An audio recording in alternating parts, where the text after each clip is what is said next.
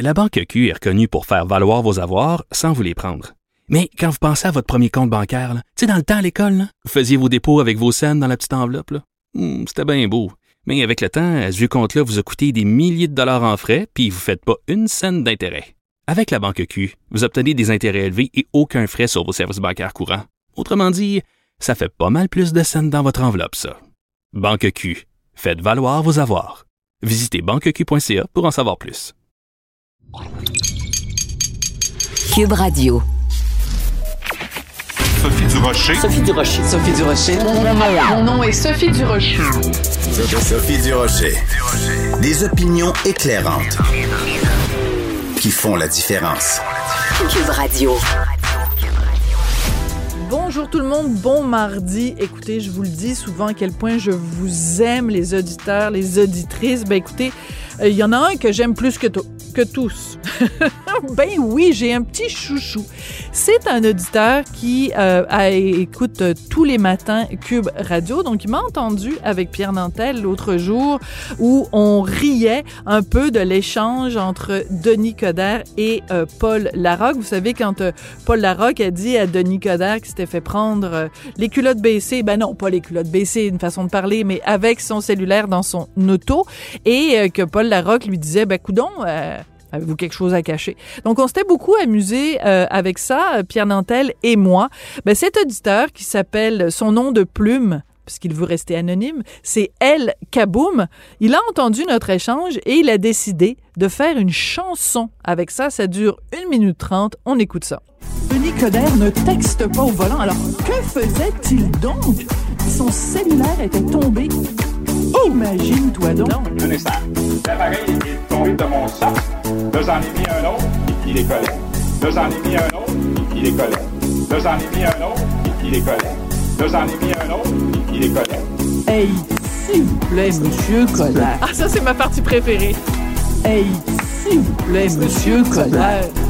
Ouh! Il n'aurait pas fallu que le cellulaire se trouve en dessous de la pédale dans son auto. Ça aurait été très dangereux, Pierre. Qu'est-ce qui est arrivé si le téléphone serait tombé euh, en dessous de la pédale?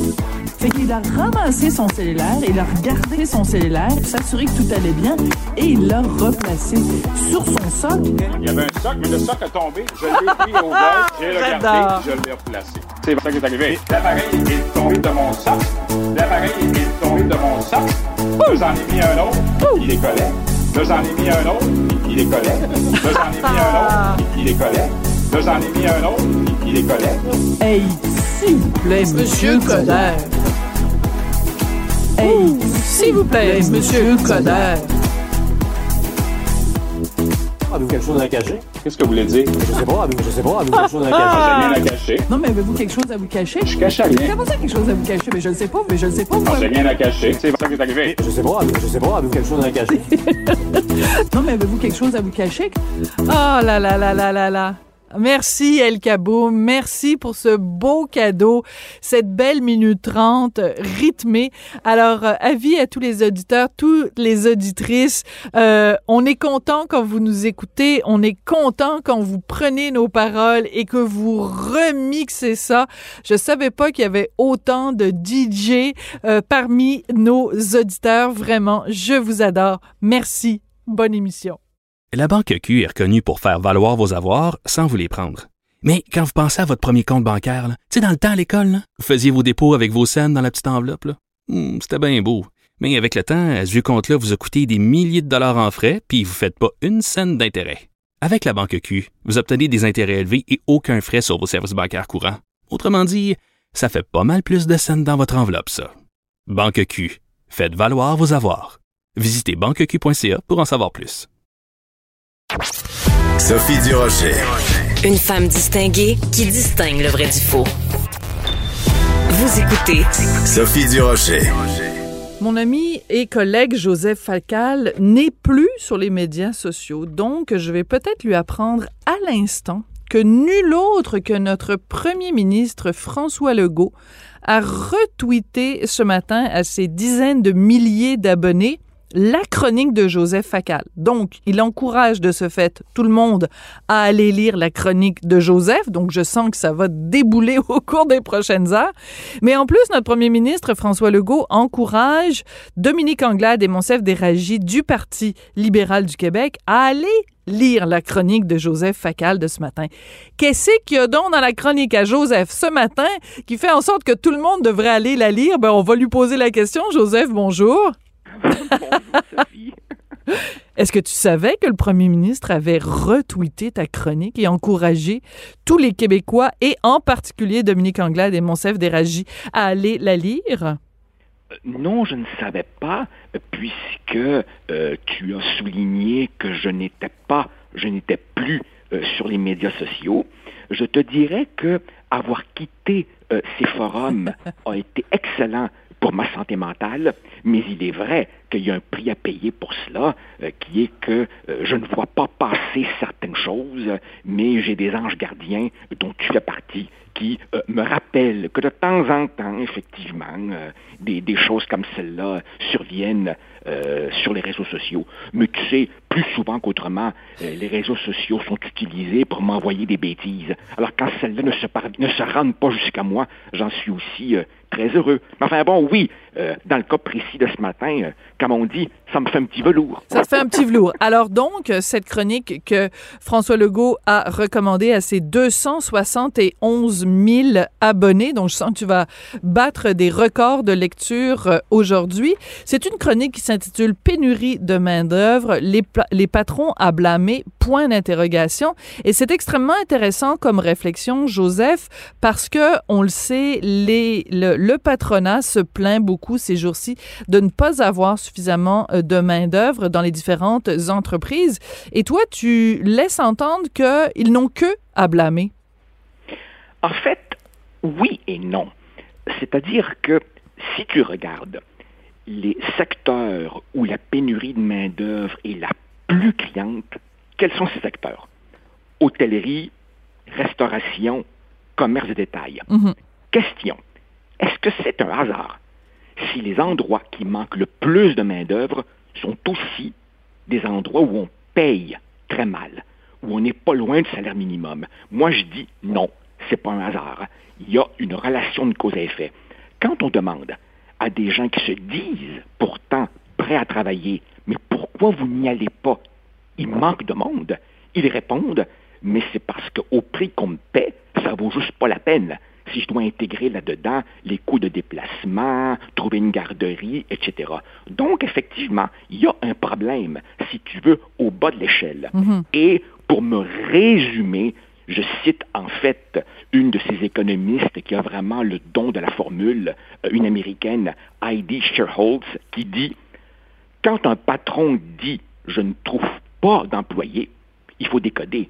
En réalité, il est en train de dire je ne trouve pas d'employés au prix que je veux payer. C'est ça. D'où évidemment la continuelle complainte euh, du patronat pour plus d'immigration. Et bien entendu que l'immigration est une donnée importante de l'avenir économique du Québec. Mais si l'immigration était une solution facile à tous nos problèmes, comment expliquer à ce moment-là? Les taux de chômage relativement élevés chez les immigrants euh, d'arrivée récente. Et ça supposerait aussi, bien sûr, qu'on arrime le profil des nouveaux arrivants au profil des emplois vacants, ce qui n'est pas le cas. Ce qui n'est pas le cas. Mais euh, il y a beaucoup de gens qui disent justement que la raison pour laquelle le patronat fait tant de pression pour qu'on augmente les seuils d'immigration ou qu'on valorise l'immigration, c'est que c'est du cheap labor. Je m'excuse d'utiliser une expression anglaise, mais c'est de la main-d'œuvre bon marché. Et si on continue avec l'exemple que tu donnais de, de cette économiste américaine, c'est pas qu'ils n'arrivent pas à trouver des employés, c'est qu'ils ne trouvent pas des employés au prix qui sont qui veulent payer, ben justement quand tu fais venir des gens euh, de l'extérieur, ben eux sont prêts à accepter des emplois que le Québécois moyen né ici ou euh, résident ici depuis plusieurs années, il accepte pas de travailler à ce prix-là.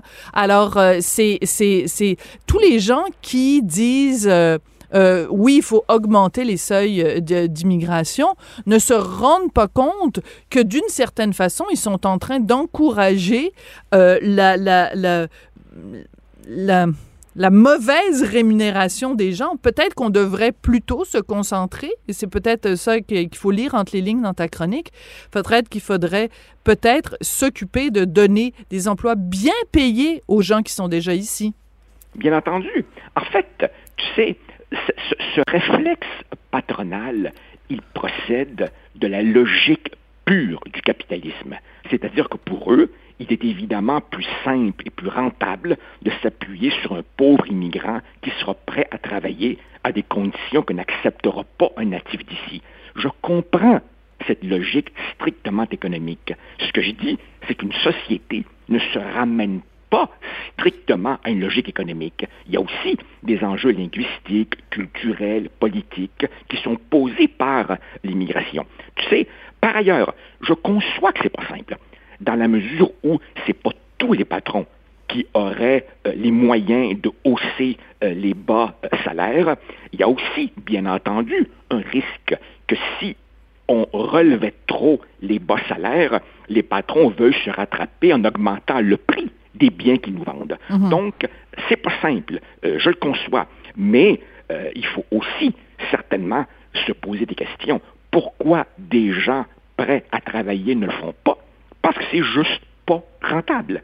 Et pendant longtemps, tu sais, Sophie, pendant longtemps, le consensus dominant chez les économistes était attention, un relèvement trop brutal du salaire minimum eh ben voilà. freinerait la création Mhm. d'emplois dans ces secteurs. Aujourd'hui, le portrait est beaucoup plus nuancé et il y a une réflexion à faire sur les très bas salariés. Maintenant, pour ce qui est des immigrants, je conçois qu'il y a des domaines particuliers comme les travailleurs saisonniers dans le domaine agricole, où là, effectivement, il n'y a pas beaucoup de solutions autres que l'importation saisonnière d'immigrants.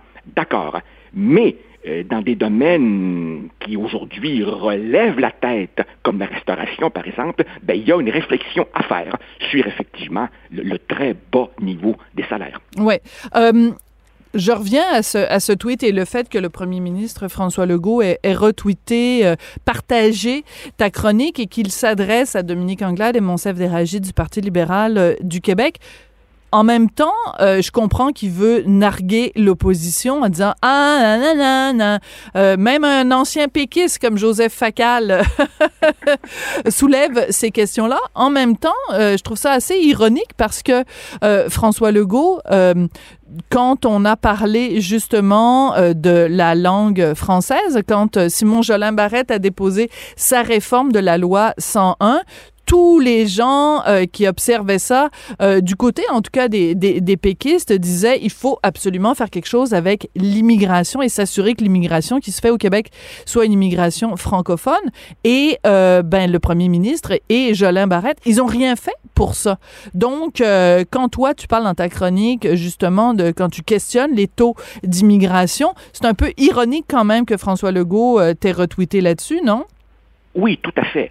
C'est assez ironique parce que rappelle-toi, quand la euh, coalition Avenir Québec a pris le pouvoir, pendant la première année, on a annoncé une baisse des seuils. Tout de suite, on s'est empressé de dire que ce n'était que temporaire et effectivement, dès l'année suivante, Mm. on est revenu euh, aux cibles habituelles de plus ou moins 50 000. Et à cet Oui. égard-là, Sophie, sans vouloir euh, submerger nos auditeurs euh, sous une avalanche de chiffres, je pose à ceux qui nous entendent et qui ont envie de relever ce nouveau défi, je leur pose la question suivante. Nommez-moi, Oui. nommez-moi plusieurs sociétés qui accueillent plus d'immigration que le Québec en pourcentage de leur population. Oui, ben c'est Jean- Jean-François Lisée fait souvent euh, cette euh, cette comparaison là. Il dit en, en termes de, de de prorata de la population au Québec. Hein, si le Québec était un pays, puis qu'on se comparait par exemple aux États-Unis, au prorata de la population, on reçoit deux fois plus d'immigrants que les États-Unis. Exactement. Et non seulement on reçoit deux fois plus d'immigrants que les États-Unis en proportion, mais nous les recevons dans une société dont l'État chargé de leur intégration est en fait un demi-État. C'est-à-dire que, et ça aussi on en a parlé mille fois, l'immigrant arrive ici. Et il réalise, Sophie, que d'une certaine manière, il est l'objet Mm. d'une lutte politique qui ne le concerne pas, puisqu'il est venu ici pour améliorer son sort entre, d'un côté, un gouvernement du Québec qui lui dit la seule langue officielle ici, c'est le français, et un gouvernement fédéral qui lui dit il y a deux langues officielles, tu choisis celle que tu veux. Alors évidemment, peut-on blâmer l'immigrant d'être confus? C'est tout à fait normal qu'il sache plus trop sur quelle chaise s'asseoir. Et à ce moment-là, ben, logiquement, qu'est-ce qu'ils font? Ils voient la direction dans laquelle souffle le vent et seront évidemment toujours portés à joindre le groupe majoritaire. Pas par méchanceté, mais parce que c'est celui qui offre le maximum d'opportunités économiques, d'où évidemment les difficultés de l'intégration au fait français. Oui, mais j'irais même plus loin que toi, Joseph, parce que tu dis, il est partagé donc entre le Québec où on lui dit la langue officielle, c'est le français, et le reste du pays où on lui dit il y a deux langues officielles. On va arrêter de niaiser, puis on va arrêter de tourner autour du pot. Il n'y a pas deux langues officielles dans le reste du Canada. Il y en a une. Il y en a une, puis après, beaucoup, beaucoup plus loin, là, pas mal de zéros puis de, de virgules plus loin, là, il y a dans certains endroits dans le reste du pays où tu peux peut-être éventuellement travailler en français ou te faire servir en Oui, français. mais en fait, Sophie, Mais je veux dire, ce n'est pas un pays bilingue. Ben, Il n'y a pas deux langues officielles. Tu vas à Toronto, tu vas à Ottawa, tu vas à Vancouver. Oublie ça. Écoute, il y a une seule province qui est bilingue au Canada, c'est le Nouveau-Brunswick, et le premier ministre est même pas capable de parler français, alors que c'est, Ah, il est à la tête d'une province qui est officiellement bilingue. Je veux dire, faut arrêter de dire qu'il y a deux langues officielles au Canada. Il y en a une, puis après, dans des petites poches, dans le fin fond du Manitoba, il y a des francophones. Puis dans le fin fond de l'Acadie, il y a des gens qui parlent un mot de français sur deux. That's it, Oui, that's bien all. sûr. En fait, quand, oui, euh, quand Trudeau, père, a fait adopter euh, la loi sur les langues officielles, l'idée était que partout au Canada, tu pourrais avoir accès à des services publics dans la langue de ton choix. Ce qui ne veut pas dire évidemment de pouvoir vivre en français à Toronto, bien sûr que non. Mais même cette idée que les services publics du gouvernement fédéral devaient être accessibles en français où que tu sois, même ça c'est un mythe. Alors que, par une sorte de paradoxe triste et douloureux, en fait, le seul État, le seul gouvernement officiellement unilingue français est paradoxalement celui qui offre le plus de services dans la langue de sa minorité historique, c'est le gouvernement du Québec. D'où, là-dessus je te rejoins, au fond, la seule province véritablement bilingue, le Québec. Oui. J'ouvre une parenthèse qui a strictement rien à voir, mais je voulais, ça m'a tellement frappé. Euh, en prévision du Gala Québec Cinéma de dimanche euh, dernier, j'ai regardé beaucoup, beaucoup, beaucoup, beaucoup de films québécois. En fait, j'ai regardé ben, tous les films qui étaient en nomination dans les catégories principales. Et entre autres, j'ai regardé le film Nadia Butterfly, euh, qui raconte l'histoire fictive, bien sûr, d'une athlète québécoise en natation qui travaille et qui donc compétitionne avec Équipe Canada. Bon, tout chaque fois qu'elle est euh, en, en présence de l'entraîneur, en présence de tout le monde, tout le monde parle uniquement en anglais. Et à un moment elle fait une course à relais, donc avec trois autres nageuses. Et euh, il y en a deux francophones, deux anglophones. Puis il y en a une des anglophones qui est incapable de dire un mot de français. Et à chaque fois que ses collègues parlent en français, elle leur dit Hey guys, speak English because I don't understand a word of French. Et écoute, pour moi, de façon très très subtile dans ce film-là, euh, on a euh, exposé de façon très flagrante, euh, c'est, je veux dire, l'illusion que c'est un pays bilingue. À l'intérieur d'équipe Canada, euh, c'est, ça se passe en anglais dans les faits. Là, c'est, absolument Écoute, écoute, incroyable. Je- je n'ai pas vu ce film auquel tu fais référence, mais tu sais que, par exemple, dans un groupe de 10 personnes, il y ait 9 anglophones, une francophone, et que la francophone, pour être comprise, doive parler, passer à l'anglais, à la limite, on peut le comprendre. Par contre, qu'est-ce qu'on observe au Québec? Au Québec, ce qu'on observe, c'est l'inverse. C'est-à-dire que tu as une majorité de francophones autour de la table, tu as un ou deux anglophones qui, eux, ne parlent pas français, et donc toute la réunion se fait en anglais parce que les majoritaires veulent être bien fins avec la petite anglophone qui ne comprend pas l'autre bout de la table.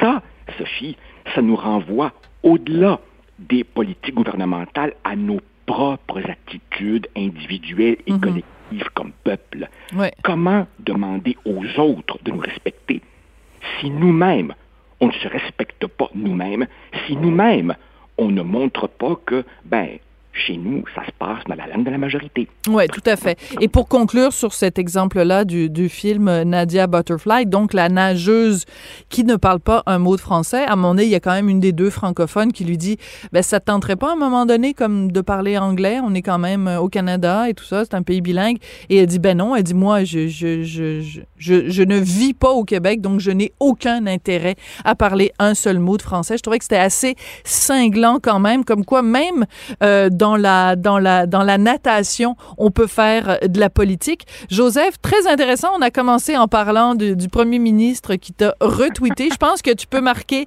la date du 8 juin 2021 sur euh, d'une croix dans ton calendrier, le jour où j'ai été euh, où mon gazouillis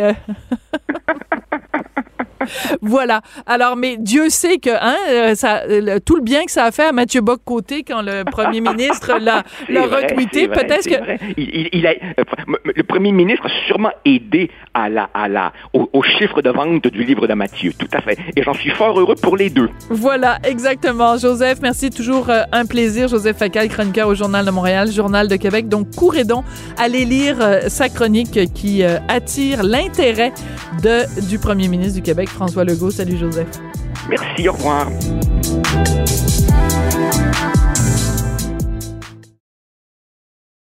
La Banque Q est reconnue pour faire valoir vos avoirs sans vous les prendre.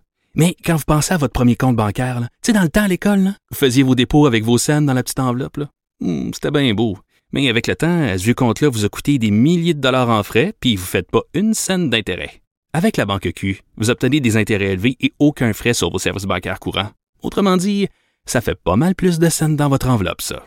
Banque Q. Faites valoir vos avoirs. Visitez banqueq.ca pour en savoir plus. Avertissement. Cette émission peut provoquer des débats et des prises de position pas comme les autres. Vous écoutez Sophie Durocher. Vous savez, il y a quelques semaines, euh, j'avais fait une entrevue avec Michel Jean, euh, chef d'antenne, bien sûr, bien connu, auteur euh, de Coucou, mais on parlait du drame des pensionnats. Et Michel nous avait dit, ben Sophie, c'est pas étonnant avec ce qu'ils ont vécu, qu'il y ait autant d'Autochtones qui soient euh, alcooliques, aient des problèmes de dépendance, des problèmes de violence, des problèmes d'itinérance. Il a tout à fait raison. Et c'est assez évident quand on se promène dans les rues de Montréal. Il y a vraiment un grand nombre d'itinérants qui sont autochtones et se pose évidemment la question de la cohabitation, surtout en particulier au coin des rues Milton et, de l'avenue du Parc à Montréal. Donc, si vous n'êtes pas de Montréal, c'est euh, quelque part entre le centre-ville et le Mont-Royal. Et il y a là vraiment une sorte de village autochtone qui s'est installé au cours des derniers mois. Euh, et c'est c'est problématique, cette cohabitation entre des gens qui ont vraiment manifestement soit des problèmes de santé mentale, soit des problèmes de dépendance et la population locale, les gens qui habitent là. Mon amie Martine Michaud habite dans le quartier. C'est une résidente du quartier Milton Park et récemment sur sa page Facebook, elle a mis des photos euh, et elle a partagé euh, ce que ce que c'était le vécu de quelqu'un qui habite dans ce quartier-là. Je trouvais ça important de l'entendre. Martine, bonjour. Bonjour. Martine, ça ressemble à quoi quand on habite ce quartier-là? Surtout que toi, tu y habites depuis des années et des années et des années. Depuis très longtemps. Euh, lorsque je suis arrivée dans ce quartier, euh, on avait cinq, six itinérants autochtones. Alors, on s'entendait bien avec eux. Il y avait une sorte de vivre ensemble. Euh, On, les, on, on leur donnait un peu d'argent. Parfois, on leur donnait un peu d'argent pour travailler et ainsi de suite. En 2018, vous avez eu l'installation d'un refuge sur l'avenue du Parc, au sous-sol d'une église, l'église Notre-Dame de la Salette. Donc, c'est un groupe d'anglophones qui font ça, c'est des anglicans, mais ils se sont installés dans une église catholique parce que l'église avait besoin d'argent. Et voilà, donc, ça s'appelle euh, l'organisation qui s'appelle Open Door. Et on sait que lorsque on, on implante un nouveau service dans un quartier, quel qu'il soit, on va attirer la clientèle que ça intéresse. Donc, lorsque euh, lorsque Open Door a été installé, les résidents, et ça, je pourrais vous en parler, là, de l'histoire de ce quartier qui est assez phénoménal. Mhm. Et les résidents euh, se sont mobilisés, ont dit, écoutez, voici ce qui va arriver. Hum. Alors, ce qui va arriver, notre compréhension de ce qui allait arriver est pire encore. Alors, Donc, donc on est en 2018. Open Door en 2018. ouvre ses portes, c'est le cas de le dire. L'organisme Open Door ouvre ses portes et vous, comme toi et d'autres résidents, vous dites nos craintes sont deux points, ouvrez les guillemets. C'était quoi vos Et craintes à l'époque? Et les élus nous ont dit non, non, non, non, euh, ben non, ben écoutez, c'est une entente entre deux entreprises privées, on n'y pouvait rien. Et, mais c'est faux, c'est faux. Euh, la ville a beaucoup plus de pouvoir que ça quand elle décide de quelque chose. Mais passons là-dessus.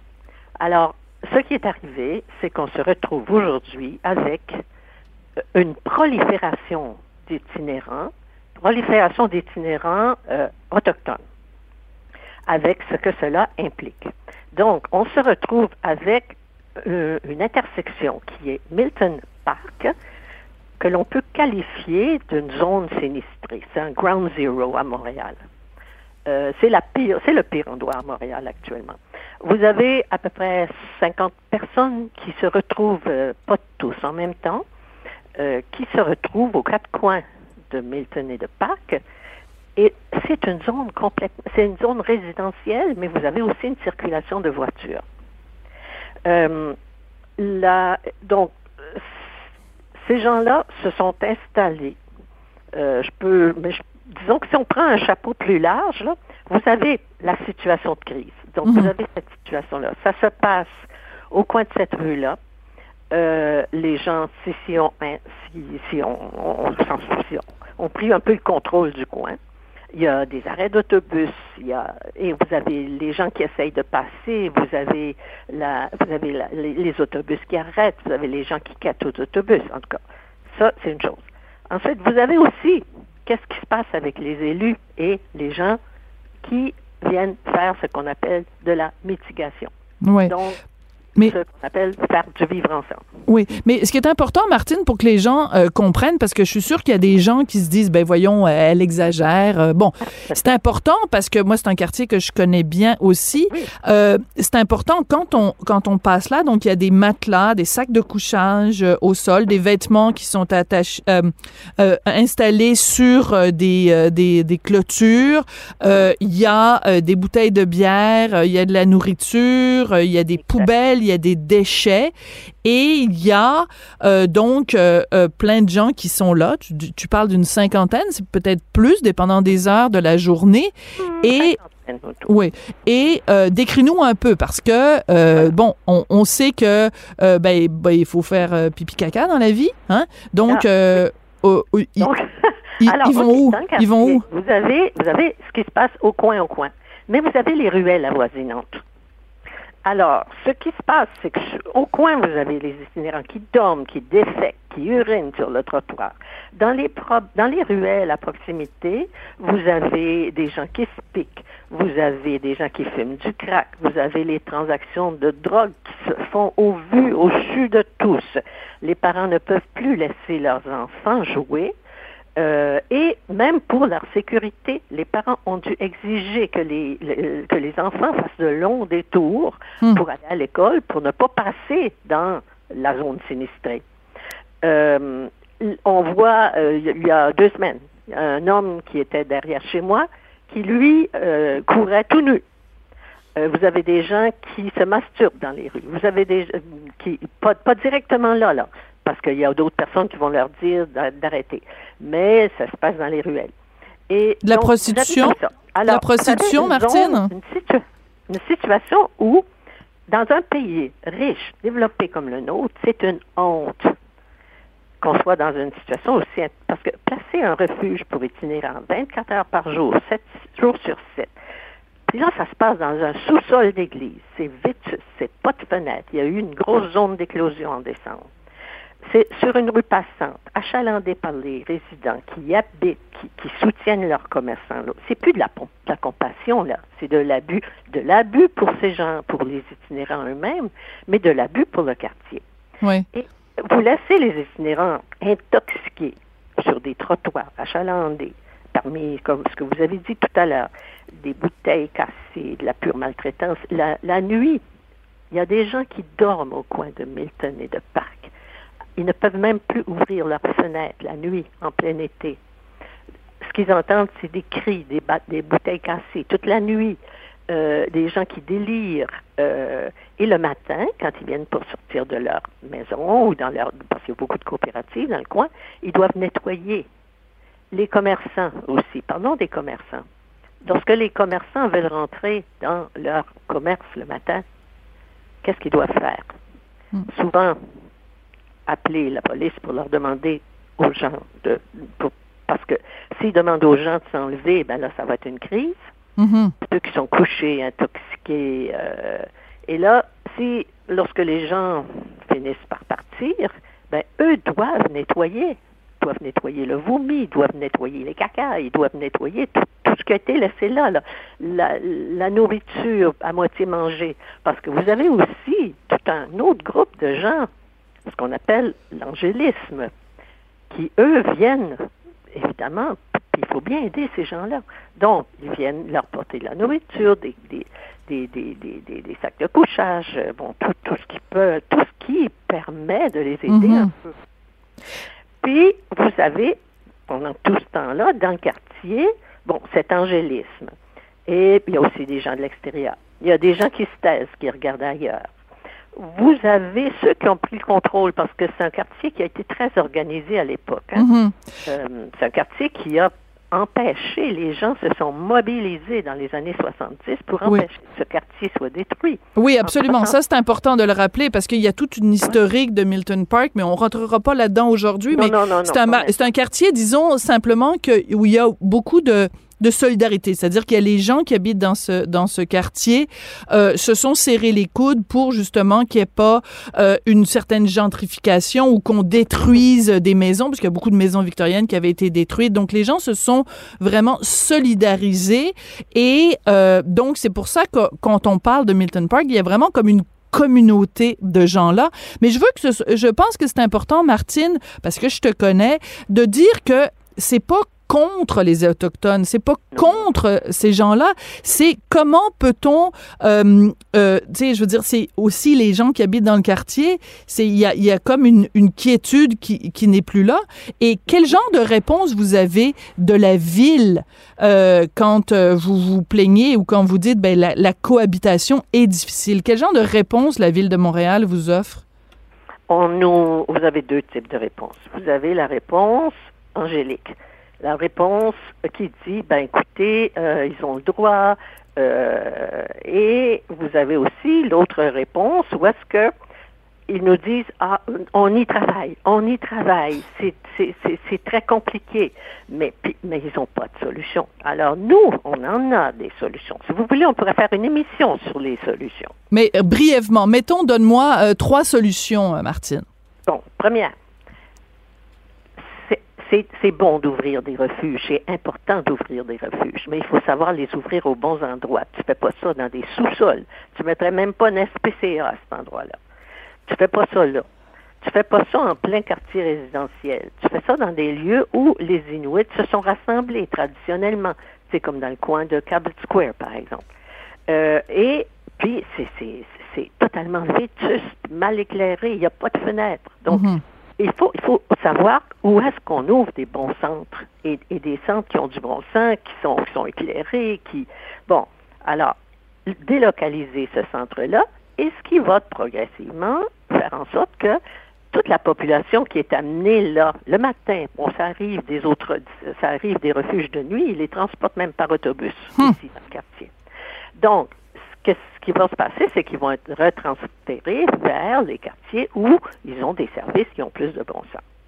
Donc, relocalisation. Deuxième chose, pendant que cette relocalisation se fait, ça nous prend des services de rue directement. Ben oui, Donc, parce que Deux personnes Mhm. par deux personnes qui circulent, qui sont au coin, qui, lorsque la chicane prend, par exemple, ou lorsque quelqu'un est trop intoxiqué rapidement, qui sont capables d'intervenir, ou même d'empêcher deux personnes s'entretuaient. Hum. Parce qu'on envoie du sang dans le quartier, là. On envoie des ambulances presque tous les jours arriver. Euh, et donc, au, au moins d'empêcher, de ce qu'on appelle empêcher avant que ça devienne trop tard, la problématique d'arriver. Euh, aider ces gens-là, un peu les, aider à dire bon, mais écoutez, on va nettoyer. euh, vous pouvez pas laisser ça là. Il y a quand même des gens qui vivent dans ce quartier-là. Martine. Non, non, ne, vous- ne vous lancez pas en plein milieu des voitures. euh, Oui, ben ça, c'est ça. Mais je veux te, je veux te, te, te, te questionner là-dessus parce que euh, dans la presse, Luc Rabouin, qui est le maire du plateau Mont-Royal, a dit bon, il y a, y a même, on a même envisagé à un moment donné, l'ar- l'arrondissement a même envisagé d'élargir les trottoirs parce que les passants qui ont peur de passer près des itinérants se sont mis à marcher carrément dans la rue. Je lis ça, j'ai l'impression d'être dans la maison des fous d'Astérix. Absolument. Là, vous vous dites exactement ce que j'allais dire. C'est une maison de fous. Mais écoute, euh, moi, j'aimerais, euh, au cours des prochains jours, avoir euh, des réactions, soit de Luc Rabouin, du, du plateau Montréal ou d'autres autorités, parce que c'est vraiment un dossier qui, qui crève le cœur. Personne souhaite ça et il faut trouver une solution pour un meilleur vivre ensemble. Mais je trouvais que c'était important aujourd'hui d'entendre le point de vue de quelqu'un qui habite dans le quartier. Je n'ai même pas eu le temps de te parler de la troisième, du troisième volet de nos solutions, parce que, mais si tu veux, on peut en reparler. On se Martine Michaud, donc, qui est résidente du quartier euh, Milton Park et qui témoignait de la réalité de cette euh, cohabitation pas toujours euh, facile. Euh, comment trouver, en effet, des pistes de solutions à ça? Merci beaucoup, Martine. Merci. Au revoir.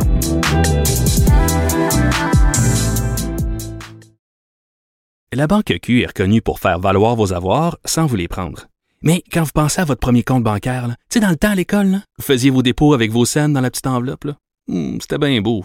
Mais avec le temps, à ce compte-là vous a coûté des milliers de dollars en frais, puis vous ne faites pas une scène d'intérêt. Avec la Banque Q, vous obtenez des intérêts élevés et aucun frais sur vos services bancaires courants. Autrement dit, ça fait pas mal plus de scènes dans votre enveloppe, ça. Banque Q. Faites valoir vos avoirs. Visitez banqueq.ca pour en savoir plus. De la culture aux affaires publiques. Vous écoutez Sophie Durocher. Cube Radio. Un des aspects, il y en a plusieurs aspects, mais un des aspects qui a été difficile pendant cette pandémie-là euh, pour euh, les personnes endeuillées, les personnes qui avaient perdu un proche, c'est que euh, les salons funéraires, euh, les consignes étaient très strictes et beaucoup de gens ont dit ben on n'a pas pu, on ne peut pas faire notre deuil comme il faut. Euh, mais les consignes sont en train de changer, bien sûr, vous le savez, on déconfine, on déconfine à tous les niveaux et on déconfine aussi euh, tout ce qui a trait aux funérailles, tout ce qui a trait à la mort. Et je trouvais ça important de parler aujourd'hui à Annie Saint-Pierre, elle est directrice générale de la Corporation des thanatologues du Québec, pour qu'elle puisse justement nous expliquer euh, l'ajustement dans ces consignes-là. Elle est au bout de la ligne. Annie Saint-Pierre, bonjour. Bonjour à vous, Madame Desrochers. C'est vraiment apprécié que vous preniez le temps là, pour la population et vos auditeurs là, de faire le point sur euh, ces changements là, qui sont importants pour le domaine funéraire. Alors, je vous remercie de le faire. Euh, évidemment, on parle effectivement d'une espèce de soulagement où euh, on peut un, un peu respirer au nom des familles québécoises, puisque la direction de la santé publique permet maintenant ce qu'on appelle en bon québécois un roulement ou une rotation de visiteurs dans les entreprises funéraires pour la période des condoléances. Donc, c'est vraiment quelque chose qui est important, qui est, dont les familles étaient privées depuis plusieurs mois. D'accord. Alors, expliquez-nous en quoi va consister exactement ce roulement, cette rotation-là? C'est quoi le nombre de personnes euh, permises maximum? Concrètement, comment ça va se passer? Puis ça commence quand? Est-ce que ça commence euh, aujourd'hui? C'est commencé depuis vendredi dernier. Donc, on a été avisé par le cabinet du premier ministre de l'adoption d'un décret dans lequel se trouve cet allègement-là. D'accord. Donc, la limite de 25 et de 50 personnes en fonction des paliers de- d'alerte demeure. Euh, cependant, c'est 25 ou 50 personnes à la fois dans une entreprise funéraire. Donc, c'est ce qui permet, par exemple, à une personne, à- aux, aux familles de recevoir les, euh, les condoléances avec le phénomène de circulation. Donc, Hmm. les gens rentrent, offrent leurs condoléances au- au- à la famille et en ressortent. Et on peut maintenant permettre un, un plus grand nombre de visiteurs, mais tout en conservant le 25 personnes à la fois.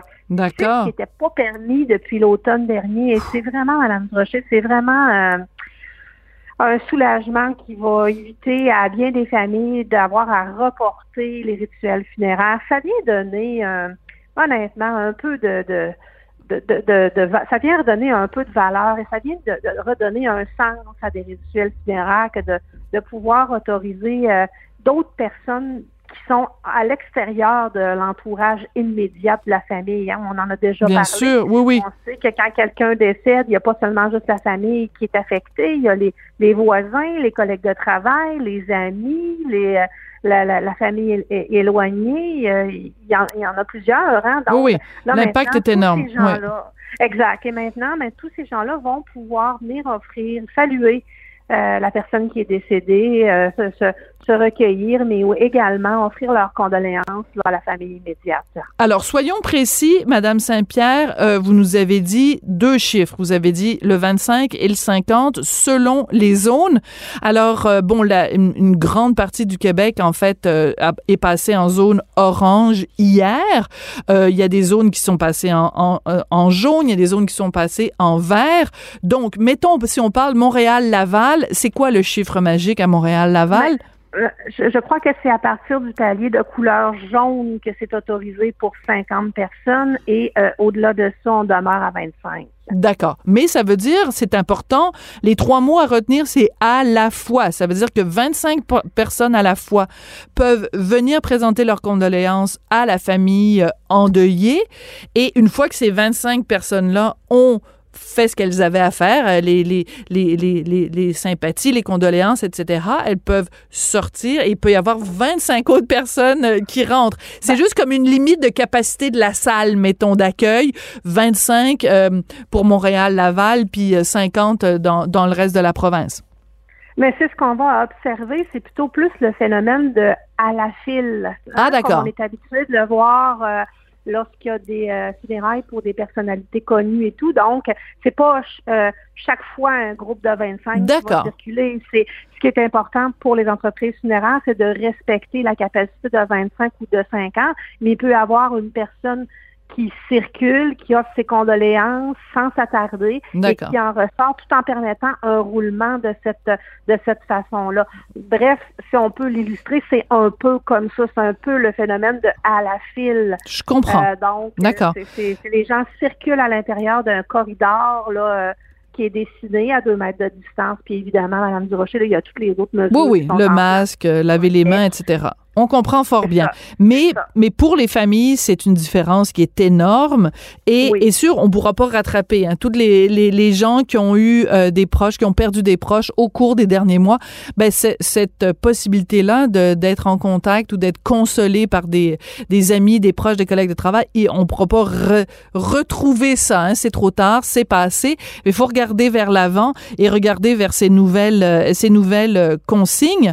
Euh, Qu'en est-il des, des, des funérailles en tant que telles? C'est-à-dire que si euh, il y a une, une cérémonie, est-ce que c'est on, on garde quand même le, le, le chiffre de 25 ou est-ce que comment ça va fonctionner? Oui, oui, à moins que la famille décide, ce qui est autorisé également par la santé publique, de faire plusieurs séances. Donc, si une personne, une famille décidait, par exemple, de faire deux ou peut-être même trois cérémonies, euh, c'est c'est ce, qui, ce qui pourrait être possible d'avoir à ce moment-là soit 20 des groupes différents de 25 ou de 50 personnes, mais on comprend que pendant une cérémonie funéraire, on peut pas appliquer le principe de Non. rotation ou de roulement ou de circulation. Je comprends. Donc, on reste avec la formule où il y a des transmissions par... euh, bon, enfin, c'est tellement particulier. Là, on a l'impression d'être dans un film de science-fiction, mais ça s'est produit autour des, au cours des derniers mois à de très, très nombreuses euh, reprises. Je pense, par exemple, au, aux funérailles de mon oncle Jean-Paul qui est décédé euh, au cours de la dernière année. Ben, il y avait 25 personnes sur place et tous les autres, ben, on a suivi ça euh, sur notre ordinateur. Je vous avoue que c'est c'est surréaliste hein, de suivre euh, des funérailles de quelqu'un que vous avez connu pendant 55 ans, euh, puis d'être euh, au bout d'un écran de télé, là, d'un écran d'ordinateur pardon. C'est très particulier. Donc ça, à ce niveau-là, ça ne change pas, Madame Saint-Pierre. Euh, il y a un, autre changement, puis là, il va vraiment falloir que vous fassiez œuvre de pédagogie, quelque chose qui n'était pas permis et qui maintenant l'est, c'est la thanatopraxie. J'espère que je me suis pas trompée. Bon, c'est quoi ça? C'est quoi ça, la thanatopraxie? vous êtes bonne, vous êtes bonne. Écoutez, la thanatopraxie est le terme là, euh, technique là, qui désigne ce qu'on connaît euh, dans notre euh, bon vocabulaire québécois, l'embaumement. Alors, euh, depuis le début de la pandémie, euh, le Québec était la seule province au Canada et un des rares endroits dans le monde où il n'était pas permis de pratiquer la thanatopraxie, entre parenthèses, l'embaumement, sur une euh, personne qui était décédée, qui était porteuse du virus de la COVID-19. Alors, depuis le 31 mai, le docteur Horacio Arruda a levé cette interdiction-là et il est maintenant possible d'exposer, c'est-à-dire d'embaumer et d'exposer hmm. une personne qui était qui, qui, est décédée, et même si elle était porteuse, et ça se fait selon des protocoles que nous avons travaillé avec la santé publique là, en toute sécurité et tout à fait dignement. Donc, c'est aussi un changement majeur pour respecter les hmm. dernières volontés de certaines personnes qui désirent absolument être, par exemple, enterrés dans un cimetière et non pas être disposés en cendres. Donc, c'est vraiment une, un, changement également qui est important pour le domaine funéraire et c'est important que la population québécoise, québécoise soit informée de ces dispositions-là. Êtes-vous en train de me dire que euh, depuis le début de la pandémie, euh, personne n'a été embaumé au Québec, parmi les gens évidemment qui sont décédés de, la COVID-19, et que tous ces gens-là, peu importe ce qui était spécifié dans leur dernière volonté, ont toutes été incinérés.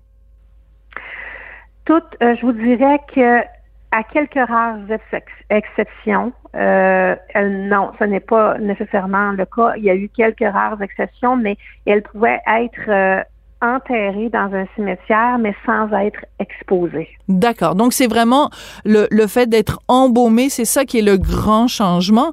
Et c'est important de parler ensemble, Madame Saint-Pierre, euh, pour ceux qui l'ont qui l'ont peut-être jamais vécu, qui savent pas, bon, qui se disent, bon, embaumé, pas embaumé, quelle différence ça fait. Euh, il y a toute une partie du deuil des gens euh, qui se fait quand on voit quelqu'un euh, un proche qu'on a connu, qu'on a côtoyé pendant des années, le fait de regarder dans un cercueil et de voir cette personne-là versus voir une urne avec des cendres à l'intérieur, c'est quand même pas la même chose. Et tous les euh, tous les spécialistes du deuil, travailleurs sociaux, psychologues, vous s'entendront pour dire pour le dire, alors mm. que c'est effectivement très euh, différent. Euh, ce sont deux modes de disposition très différents et effectivement, le deuil semble être facilité par le fait de pouvoir se recueillir auprès du corps et auprès de, de, de, la personne défunte pour pouvoir faciliter le passage du deuil, dire ben, c'est terminé. Maintenant, on sait que c'est terminé. C'est différent de le voir dans une urne à côté d'une photo. Et maintenant, euh, ce qu'il faut savoir, c'est qu'avec toutes les nouvelles techniques de thanatopraxie, entre parenthèses, embaumement, donc il est possible d'améliorer énormément l'aspect de la personne décédée. Donc, euh, c'est une pratique là, qui est que je pense que je vous dirais, Madame Desrochers, qu'à Durocher, à, à force d'en parler, je pense que l'embaumement vient, pardonnez-moi, le travail. Non, c'est pas Alors, euh, euh, c'est une technique et c'est quelque chose qui revient. Je pense que de plus en plus de jeunes euh, euh, sont, sont, plus... plus ouverts à l'idée, oui. Exact, exact. Et que ça revient de plus en plus avec toute le, la personnalisation qu'on peut y faire et tout, tout le genre de cérémonie d'hommage ou de commémoration qu'on peut y joindre. Oui. Donc, quand vous parlez, bon, on va parler de termes peut-être plus techniques, mais quand vous dites qu'on peut vraiment euh, améliorer l'aspect, c'est que bon, les gens peut-être sont restés avec cette idée-là. Oh mon Dieu, embaumé, euh, euh, c'est, la personne a comme un visage un peu cireux, puis oh mon Dieu, on le reconnaît pas. Vous, ce que vous nous dites, Madame Saint-Pierre, c'est que les thanatologues aujourd'hui sont capables de redonner à la personne décédée vraiment un aspect qui, qui, où, où la personne va se ressembler. Exact. Oui, il y a de nouvelles pratiques là, dont je vous épargnerai. Là, oui, oui, parce que... Il y a des nouveaux produits, des nouvelles techniques, des nouvelles pratiques. euh, qui sont qui sont apparus, de, que qu'on s'est inspiré d'un peu partout ailleurs, qu'on a innové au niveau de Hmm. à ce niveau-là. Et vraiment, c'est c'est vraiment euh, euh, c'est vraiment évolutif. Hein? C'est un domaine qui n'a pas l'air de l'être, mais c'est vraiment évolutif. J'allais faire une tellement mauvaise blague. J'allais dire, c'est un vraiment, on peut avoir l'impression que c'est un domaine qui est vraiment mort, mais non, il est bien vivant et il est en évolution. Excusez-moi. Mais je vous devais être habitué quand même que les gens. Non, non, on est habitué et il faut le faire. Écoutez, hein, Ben oui. mort fait partie de la vie. Il faut euh, un peu, euh, appelons un peu démocratiser. un Oui. peu. On a tendance à dire, ouais, non, on n'en parlera pas, ça va faire moins mal ou on n'en parlera pas. Je, risque euh, d'éviter la mort. Mais non, on va malheureusement tous y passer. Donc, euh, et, et tous nos proches vont y passer. Donc, on, on est mieux de l'intégrer dans nos discours et d'en parler ensemble, tout en essayant de, de démocratiser et, et- et surtout de le désensibiliser Mhm. euh, pour vous. Et, mais c'est, et vous avez raison, c'est ça, ça a l'air d'un métier qui n'a pas évolué, mais si vous saviez à quel point ça change, Hmm. et si vous saviez à quel point euh, on, on, on innove et à quel point on s'adapte aux tendances actuelles, c'est vraiment euh, c'est, c'est, c'est, vrai- c'est, c'est vraiment actif, c'est vraiment vivant. Parce que bon, Très intéressant.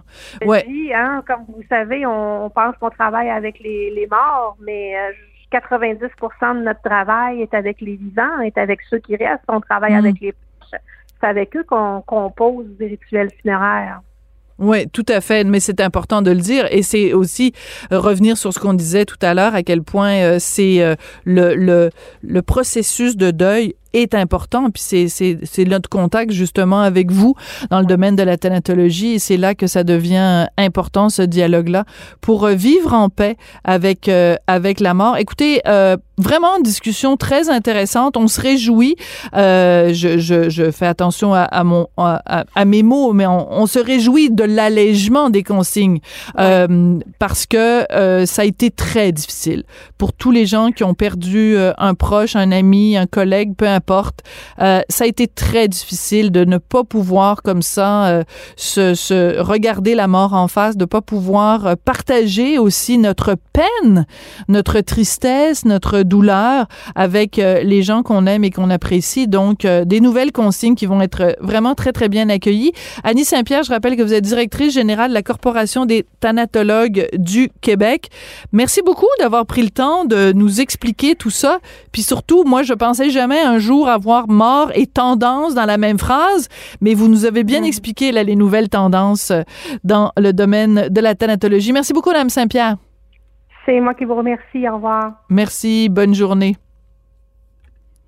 Ben, c'est sur cette note euh, tout à fait réjouissante euh, et euh, pleine de vie et de bonne humeur que se termine l'émission aujourd'hui. Je voudrais remercier Jean-François Roy pour son écoute, pour sa réalisation et sa mise en onde, et aussi Florence Lamoureux et Jérémy Savard à la recherche. Merci beaucoup à vous d'avoir été là. Et ben, comme le disait Madame Saint-Pierre tout à l'heure, la mort, c'est plein de vie. On se retrouve demain. Radio.